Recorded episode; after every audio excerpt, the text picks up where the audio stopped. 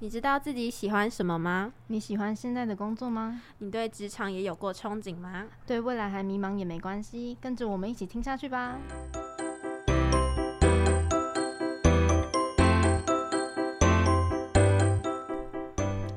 嗨，大家好，我是主持人小 K CC。今天呢，我们邀请一位来宾，让我们了解职场残酷真相的同时，也对求职或未来更有方向。希望能为还在迷茫的我们指点迷津。欢迎我们的怡杰学姐。Hello，大家好，我是治理行管系的学姐怡杰，也可以叫我 Jess。那我目前呢是在公研处担任网络行销企划的职员。那以前呢也有在行销的公司，然后还有出版社担任行销企划的经验。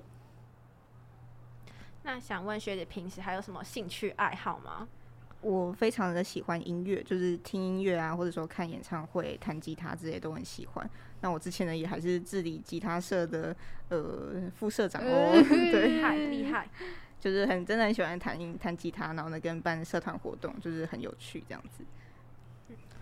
那像小 K 我啊，当初五专就是读企管系，觉得什么都学，没有办法学得太深入，才想说去一个对自己有兴趣的科系，就到了行管系。那想问学姐，当初为什么会选择读行管系呢？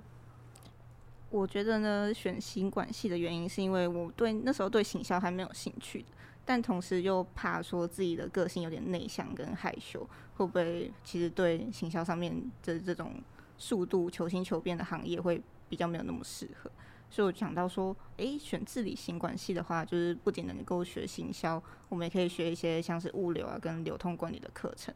我觉得在当时那样子比较下来的话，我会比较知道自己比较适合哪一种。所以我觉得新管系是一个还不错的选择。嗯，那最近临近了毕业季，学校就办了很多像实习媒合的活动啊，那想问学姐，那时候在学校的期间有没有就是透过那些媒合的活动去参加一些打工啊或者实习？有啊，我其实觉得系上很多这种媒合的活动是真的还不错，因为像我在大三的时候，大三暑假也有透过学校的媒合会去开始实习。那那时候呢，我实习的公司是广告行销公司，在那边大概会签两个月的合约，两个月完之后呢，我还有在另外再待了两个月，就是可能课余的时间我都会泡在那个在广告公司那边，就是帮忙处理一些事情这样。那也包含说我在大四下的时候，也有直接去那边，呃，去另外一间公司，去出版社公司做一个实习的动作。那也刚好从那个实习的职缺呢，直接转正职。所以我觉得其实透过学校的媒合是一个还不错的选择。嗯，那要问一个大家都很好奇的问题，那就是面试技巧。那想问学姐有没有什么就是面试的小 tips，或者是对于就职准备之前的一些加分项的建议？我觉得面试技巧的话呢，可能要先想一下说你自己想要什么样的职位的内容。有点像是行销，其实分很多嘛。你其实可以做公关，然后你也可以做广告代理商，你也可以专门做投广的人，或者说业务，或是你也想像我一样做一个全职，就是什么都大概都要会的 行销企划。那如果是我的话，我会建议说，你可能先先找一个方向去做。那我就这边就举我的例子，就是行销企划的话，我觉得你比较最需要的地方就是整合能力的部分。那面试前的技巧的话，我觉得你可以先了解说你想要去的那间公司的一些公开资料，像是行销来说的话，其实最重要就是把他们的产品啊，或者说他们的形象做一个改造，或者做一个包装去推广出去。所以你可以先针对他公开的一些网站啊，然后跟社群经营他们的 YouTube 拍什么样的影片，先给予一些你自己可以先做一些功课，然后呢，在面试的时候可以给给面试官说你看到的一些优点。然后跟一些觉得可以优化的地方，让这个面试官就说：“哦，其实你蛮认真在看 你们我们这间公司的东西的感觉，可以互相讨论说，哎，我觉得这些地方有有一个点这样子，那他可能就会呃顺势就说：哦，对啊，就是这些地方其实很烂，所以其实需要你来帮忙之类。那他可能就会对你说：哎，蛮有印象的，觉得你是一个还不错的人选这样子。那技巧的话，我觉得。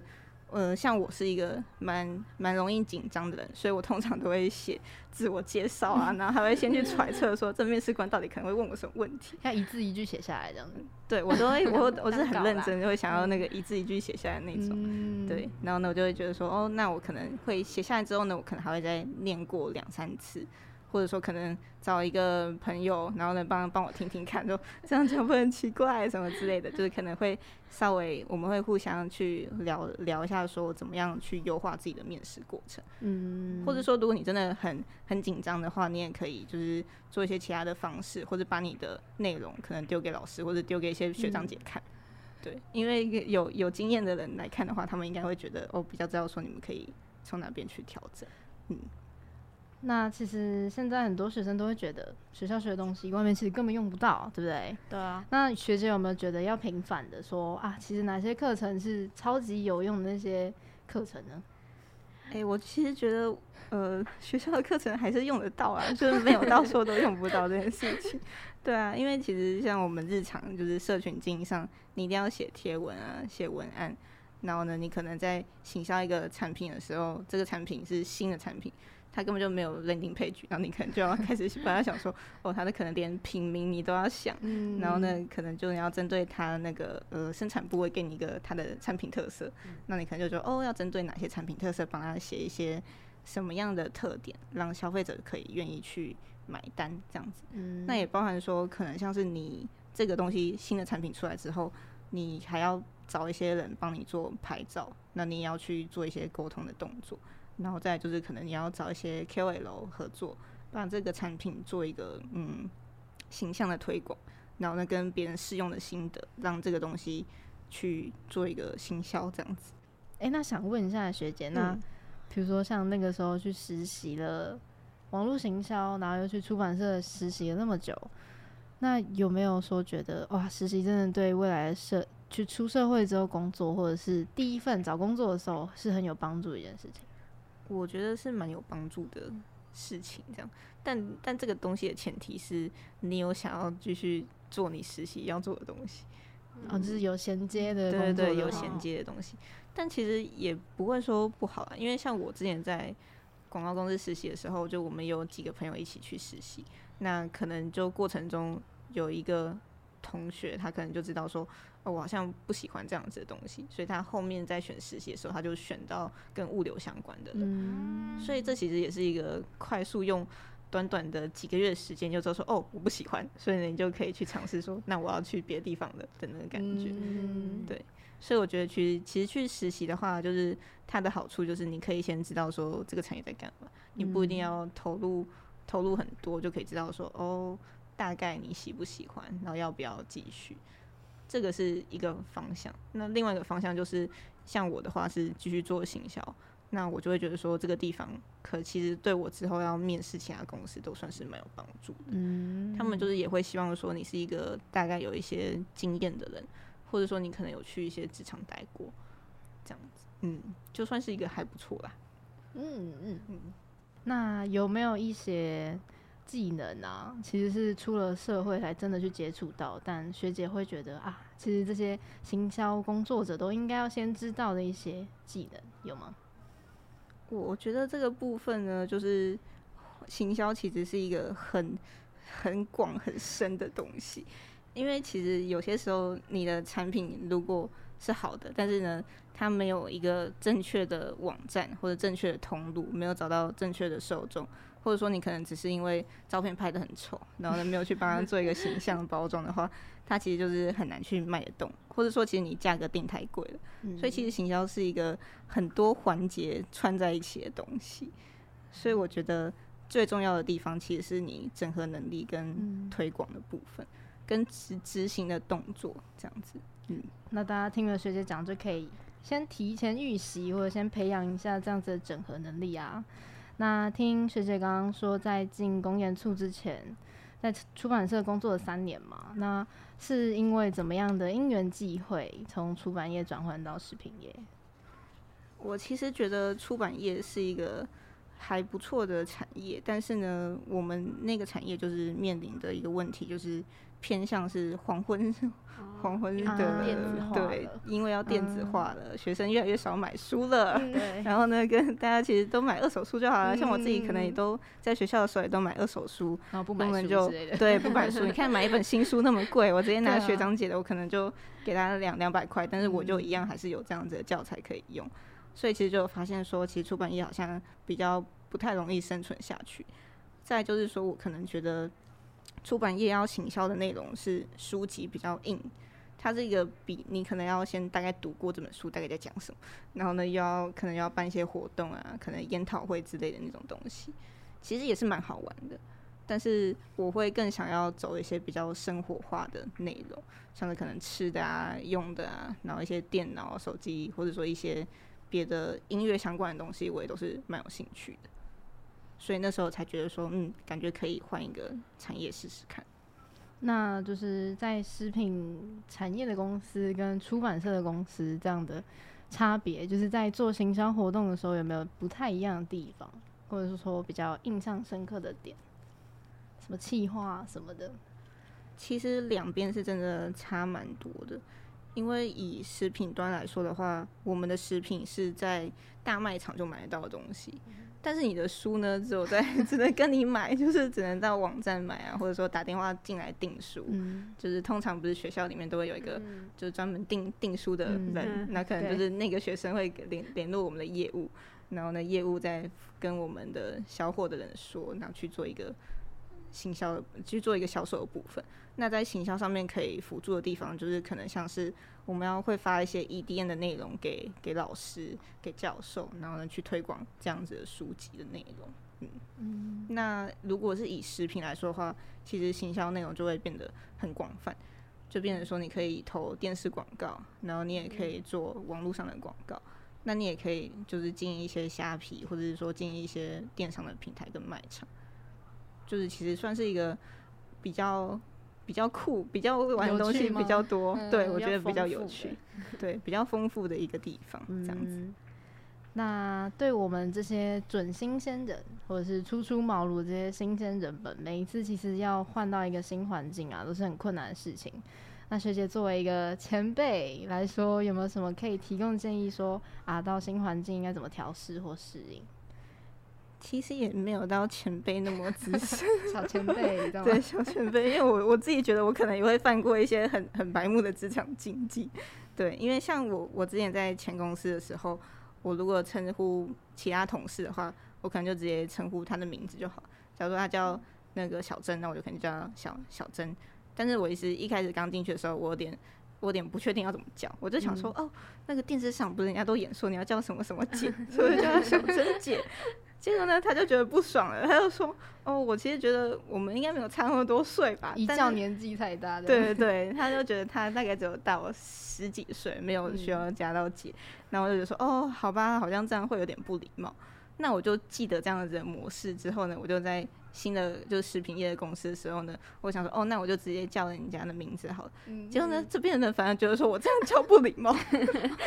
因为因为他们的年纪可能又 又比出版业的人又再大了一点点这样子，所以我觉得其实嗯、呃、没关系，就是犯错就算了，反正他会跟你说这样不行，那你就说哦好，对不起，那那我就是叫你小小珍姐之类的那种感觉。那学姐觉得在怎么样的 range 要叫姐？在十岁、二十岁吗？还是 大概就是大概就是呃大个。二十五岁以上，三十岁以上可能就要叫姐。我们要参考一下。对，但其实蛮多行销业的人都是直接叫英文名字啊。哦。对对对，因为像你去，我之前在广告代理商的话，其实大家都直接叫哦，Jess 啊，或者说叫 J Jake，或者说说叫谁这样子，会直接直呼人家的英文。那叫英文的话，其实就不会有这个问题。嗯。对，其实只是因为我刚好都在传产，所以就比较容易遇到这样的有趣的小事情。对。那想问学姐，刚刚说了这么多跟工作有关的事情啊，有没有遇到过很有挑战性的事？我觉得很有挑战性的事情其实蛮多的，也不算蛮多的，就是因为我的角色都算是比较开创性，就是其实我去的这间公司里面，他们刚开始都没有什么人在做网络行销，他们就只有做传统的行销，或者说用以前的方式在卖这个产品，那就变成说我可能要去帮他们做一个新的网站，然后呢上架很多个产品。哦、嗯，我觉得在上架产品的时候真的会很想死，因为像是我们的公司的产品大概就九十多个品项，然后你就会。哦，我每天在上架的时候就说，哦，好累哦，天哪！然后，但是，但是我也没有到说每个产品都有写 landing page 的完整的销售页，只会针对说我们要投广告的，或者说比较想要去执行的内容去做一个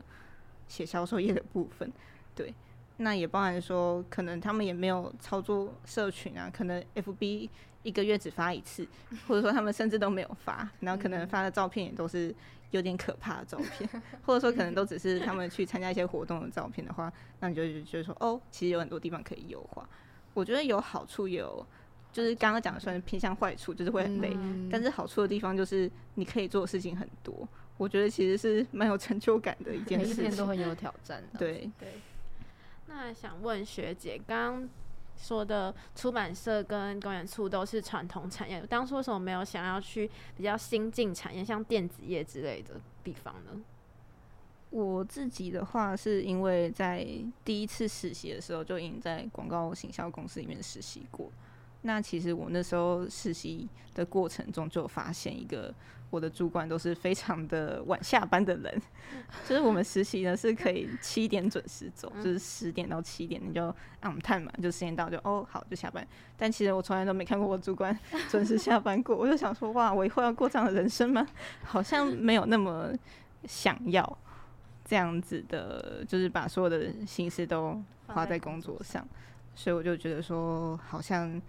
这样子的生活不是我想要的，所以我希望说可以到一些。比较有自己空间跟自己时间的产业，然后但是我还是一样可以一样的活自己这样子。嗯，那学姐从那个出版业转换到食品产业，会会有觉得哪一个公司啊，或者是产业的氛围比较适合自己？这题好难回答。对啊，因为其实嗯，可能也不是说。氛围或者说怎么样比较适适合自己，因为那个可能都有点比较偏向是你们公司的这个团体的人啊，或者说他们的向心力，或者说他们给你的感觉怎么样。但是我的个人言论能不能代 代表所有人的发言？对，所以并不代表说可能选哪一个真的会比较适合。对。可能像是说，你今天是一样是出版好了，但如果他今天是漫画书，说不定就会超喜欢，因为它的它里面的东西都是一些比较活泼年轻的东西。但因为刚好我在的出版社是教科书出版社，所以我可能就会相对的觉得哦比较枯燥无聊。但其实里面的人都都对我很好，这样子就其实都各有好处跟优缺点的地方。嗯，那学姐说很喜欢音乐的部分，然后自己兴趣也是弹吉他之类的，有没有想说啊？那以后可以去音乐产业做一下行销看看？有啊，之前其实是有想过，这样说，哎、欸，好像可以去那个音乐教室啊，还是什么样的地方去试试看这样。因为其实那时候在社课的过程中，就是大学的那个教课老师，他问我说要不要去他们的那个工作室里面当哦。当工作人员嘛，就是有点偏打工性质的那种。然后，但是呢，我就是去了一下之后，就说哦，好酷哦，好帅，就是，但是就觉得说，可是时间要被绑在那边，好像就那时候我是想要去实习为主的，所以就觉得还是先先不要好了，这样子。对，先先去追求别的事情。嗯，对。那像学姐刚刚前面说，就是自己是比较偏内向的个性嘛。那会不会觉得说，因为内向，所以做行销比较吃力吗？或者是哪一个部分比较真的会不适合吗？这样子会有时候会有这样的想法吗？有，我觉得你应该很常都会有。我自己个人是蛮常会有这种 个人的想法。对，就就是说啊，完蛋了，那个又想不出来，哇，完蛋，完蛋了，那个又觉得很烧脑。但其实我觉得，无论你做什么样的工作，应该多少都会遇到有瓶颈，或者说产出困难的时候。所以我觉得你就平常心的去面对它就好了，因为因为就算你有源源不绝的创造力，但是你应该还是会有枯竭的一天吧？或许，对，我个人是这么觉得。嗯，所以我觉得你就算像我，就算个性内向一点，但是还是其实还是活得下来的，所以不用太担心。那再问一个，就是现在大家都很提倡，而且行管系其实也蛮提倡，就是说经营一些个人 IG、个人品牌，然后 push 自己那种感觉。那学姐会觉得那样子的一个就经营是很重要，或者是大家就是有没有一定要尝试的？我觉得可以看个人的兴兴趣去去做这样子。因为其实我觉得今天大家学行销的话，最主要的目的应该就是想说行销任何东西。因为其实行销就是一个很活的产业。假如说我今天在，像我今天在出版社，我就要行销书；像我今天在电脑产业、三 C 产业，我就是行销三 C。就不论我说我认不认识这个产品，或者说我对这个产品熟不熟悉，你其实你的最重要的工作就是要把这样东西搞懂之后去做一个推广。那并不是每一个学生就是在一个学生阶段就可以随便推广一个产品。他说：“哦，我今天想要推广一个一只 iPhone，那我怎么可能就是直接说，哎，我我就要投 iPhone，说投 iPhone 履历，说我今天想推广你们品牌哦。我说，哎，你们最近有什么新品，我可以帮忙处理。就是对于对一个学生来说，这一点事情可能有点困难。所以我觉得，其实如果你有一些兴趣的东西的话，像假如说我喜欢吃美食，好，我喜欢吃东西。”那我可能就可以写一些餐厅的评论啊，或者说我自己帮他拍个照，写个部落格，经营一个美食的社群，或者说像我喜欢听音乐、弹吉他，那我可能可以分享一些还不错的音乐，或者说我喜欢的歌，就是一个个人品味的分享，嗯，的那个感觉。所以我觉得，如果大家有机会的话，其实蛮适合，就是自己去经营自己的社群的部分。当然，你也可以都不都都不露脸，因为其实很多人会觉得说啊，可是我又不想露脸，我又不想露声音，就是说我想当一个隐形人，没关系，我也是这样子在做我自己的事情的。所以呢，我觉得 大家还是可以这样子秉持这样子的方式去做，因为这些都是一些蛮好累积实作经验的方式。但但如果你没有想要往这方面走的话，其实也可以不用做，对。那最后想问学姐，如果未来的在校生想要从事相关的工作，你会给他们什么样的建议呢？或者是给一些鼓励的话也可以啦。好的，献出新鲜的肝之类的，对之类的。我觉得其实行销是一个还蛮有趣跟蛮酷的东西。那我觉得，如果你真的很想要做行销的话，其实你蛮需要的地方就是。你要先认清楚，说你自己想要什么样的目标，然后去往那个目标前进。那假如说我今天很想去广告业，好，那我可能就会去找一个广告的实习。我觉得多多跟一些实习的厂商合作，或者说多找一些机会，然后呢，经营自己的个人品牌的话，就是可以为你带来很多增值的可能性跟机会。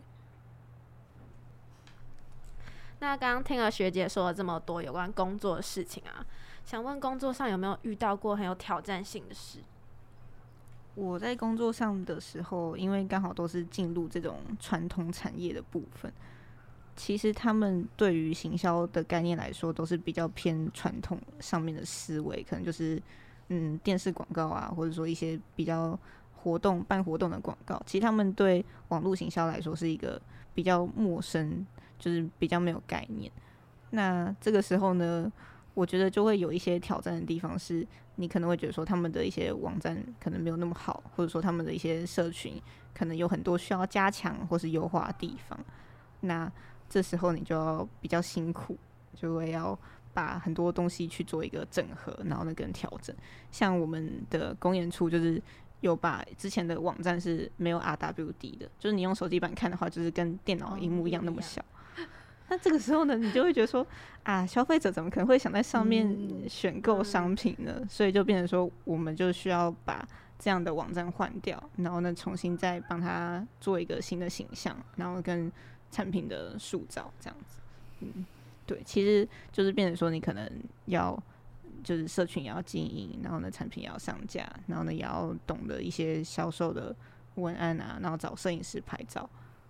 跟找一些广告商。然后去把这一些的流流程跟东西都弄好，就算是一个还不错的挑战。对，对。但是我觉得另外一个挑战的地方是，其实你的主管，我的主管也不是很了解我在做什么，哦、所以就变成说你们就要互相沟通，说怎么样去把这个东西给讲得清楚这件事情。因为年纪上的差距嘛，一部分可以这样说，就是他们可能我们我们讲 FB 广告好，他们可能会觉得说就是在 FB 上面看到的广告，嗯，对，但是他可能没有办法知道那么细，说其实原来 FB 广告可以锁年龄层，那也可以锁兴趣，然后呢会有吃素材跟你的文案上面的问题，对，他可能就会觉得说，那那我们沟通的方式就要变成说我这个产品可以卖到多少钱。然后呢，是在公司怎么样的规则下面？就是我总不可能卖一罐醋蛋只卖一块钱的那种感觉。那你你大概知道说你的游戏规则是怎么样的时候，跟公司可以给你什么样的资源，那就配合这样子的内容去做下去之后呢，就会完成了你想要做的事情，就还不错。对。那学姐有什么想问？对啊，学姐有什么想问的？好啊，我我只是想单纯好奇，说你们有没有想要实习什么样的产业？就毕竟你们刚刚都问我那么多了，你有吗？我吗？嗯，我就想要去那种会赚钱的啊，但会爆肝。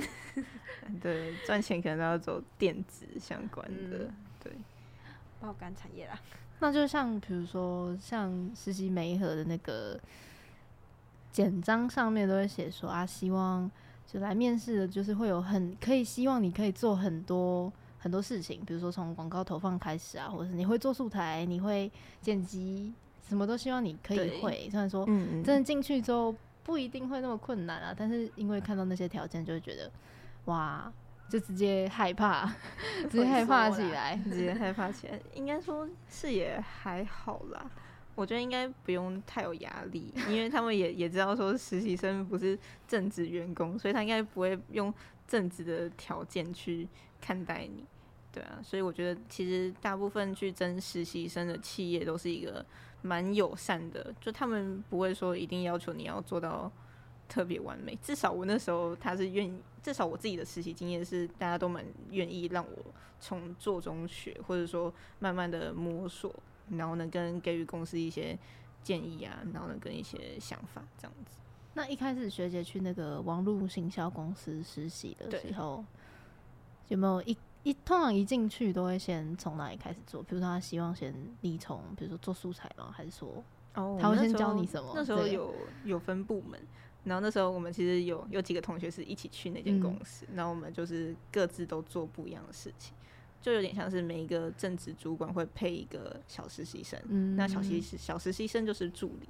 那我那时候被配到的是业务部，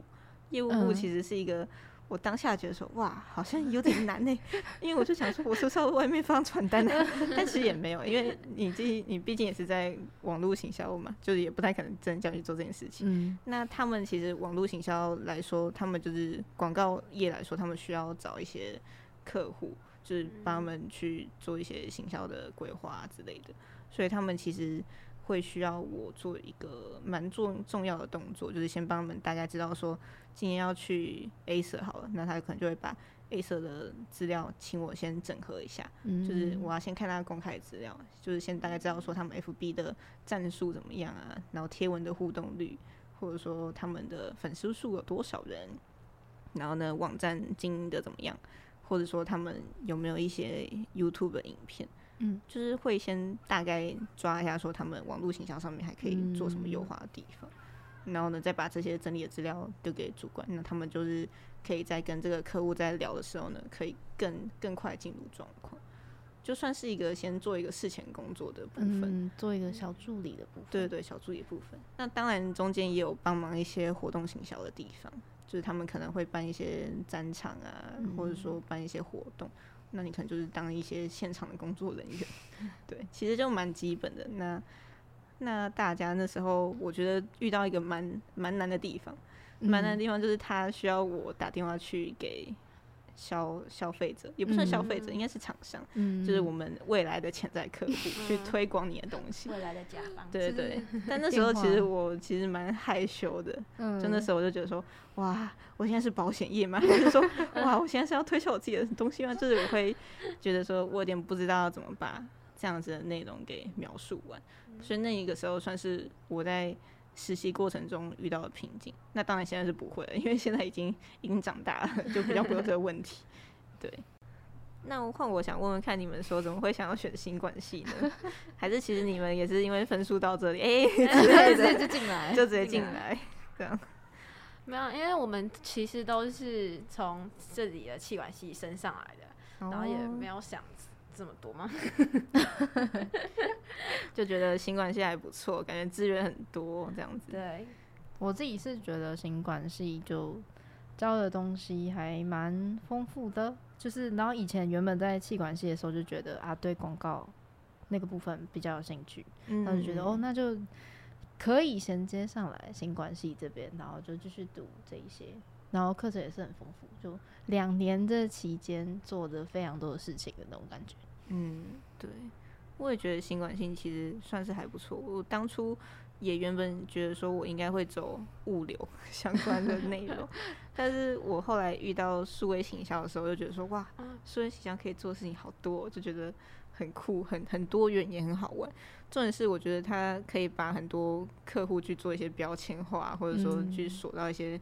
很精准的地方。就我蛮喜欢针对这样子的内容去做一些小细节的分析，所以学姐是蛮喜欢就是那种看，比如说后台数据，然后去分析东西，对的那种。对啊，在之前就是刚开始接触数位行销的时候，就真的超喜欢这些内容。嗯、但其实后来我真的在做行销之后呢。我们这些部分 后来都外包给广告 行销公司去做，所以其实你还是会大概需要一些基础的知识，说这些东西怎么做啦，然后可能可以帮助你说你在写文案啊，或者说在跟设计沟通素材的时候，会知道说，哎，怎么样的东西可能比较适合投广告，然后或者说怎么去优化，或者说你在写文案的时候，你可能要把重点放在前面几行啊之类的，就是很基本的东西，就大家都知道的内容，对。就但是可能你的主管不知道，或者说你原本的同事不知道，嗯、那这些东西就是你发挥价值的地方哦。嗯，嗯，对。那大家都记下来了吗？希望今天的内容对听众朋友们有所帮助。今天非常谢谢怡洁学姐的分享，也、yeah, 谢谢大家。也祝各位新鲜人在职场的道路上都能一帆风顺。大家拜拜啦！拜拜拜拜拜拜。